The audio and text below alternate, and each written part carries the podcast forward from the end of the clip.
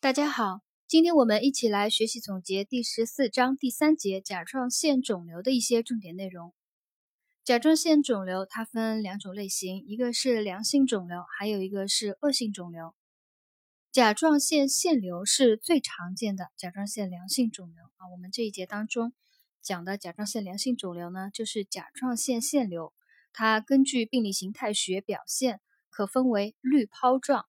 和乳头状囊性腺瘤两种，甲状腺腺瘤根据病理学形态表现，可分为滤泡状和乳头状囊性腺瘤两种。甲状腺癌呢是最常见的甲状腺恶性肿瘤，根据肿瘤的病理类型可以分为四种，一个是乳头状腺癌，呃，乳头状腺癌呢多见于三十到四十五岁的女性，恶性程度低，生长较缓慢。较早出现颈部淋巴结转移，但预后较好。第二种是滤泡状腺癌，预后很差。第三种是未分化癌，它高度恶性，发展迅速，早期即可发生颈部淋巴结转移。除侵犯气管和喉返神经或者食管以外呢，常经血液转移至肺和骨等处，预后很差。就是第三种类型的未分化癌啊。甲状腺未分化癌，它是恶性程度最高的，常经血液转移至肺和骨等处，预后很差。第四种是髓样癌，髓样癌呢较少见。这是甲状腺癌四种啊常见的病理类型。第一个是乳头状腺癌，第二个是滤泡状腺癌，第三个是未分化癌，第四个是髓样癌。甲状腺肿瘤的临床表现呢，没有什么特殊的，啊，一般都是在，呃，那个病人体检啊，或者偶尔就是颈部摸到有一个结节啊，有摸到单发的，单发的结节。如果是甲状腺癌的话，晚期病人可以产生声音嘶哑、呼吸吞咽困难，还有压迫到颈交感神经节的话，可引起患脑综合征，还有颈浅。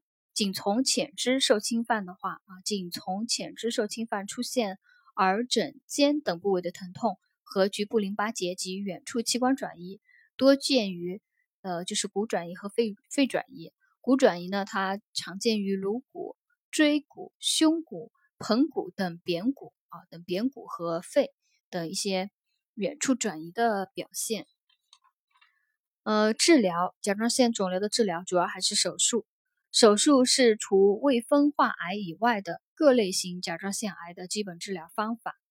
护理措施，术前护理主要就是指导病人，啊，比较特殊的一点啊，术前护理指导病人练习头颈过身位，其他呢就同一般的啊手术的术前护理。呃，术后护理就是病情观察，还有指导病人合理的体位。如果病人血压平稳或者是全麻清醒后。取半坐卧位，以利于呼吸和引流切口内的积血。还有一个就是注意观察引流情况啊。如果是手术治引流管的话，应该予以正确的连接，观察切口内出血情况，并及时引流切口内的积血，预防术后气管受压。如果有血肿形成的话，呃，要呃一旦压迫到气管，应该要立即配合床旁抢救。呃，拆除切口缝线，清除血肿，所以甲状腺呃那个手术术后啊，病人床旁要备一个气管切开包啊。还有一个就是指导病人的那个适当活动啊，咳嗽排痰。饮食上呢，给病人少量的温水或者是凉水，指指导病人进行功能锻炼。由于行那个甲状腺切除术，特别是行颈淋巴结清扫术的病人。由于斜方肌不同程度的受损，所以呢，在切口愈合以后，应该开始肩关节和颈部的功能锻炼，同时注意保持患肢要高于健侧啊，患肢高于健侧，以纠正肩下垂的趋势。另外呢，就是做好心理护理，还有遵医嘱给药。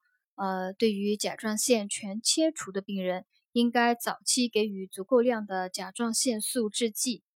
呃，在健康教育里面呢，就是有一点要再给大家就呃提一下，就是功能锻炼应该至少持续到出院以后三个月。啊，甲状腺肿瘤切除术后的病人，功能锻炼应至少持续到出院以后三个月。第三节甲状腺肿瘤的重点内容呢，我们今天就总结学习到这里。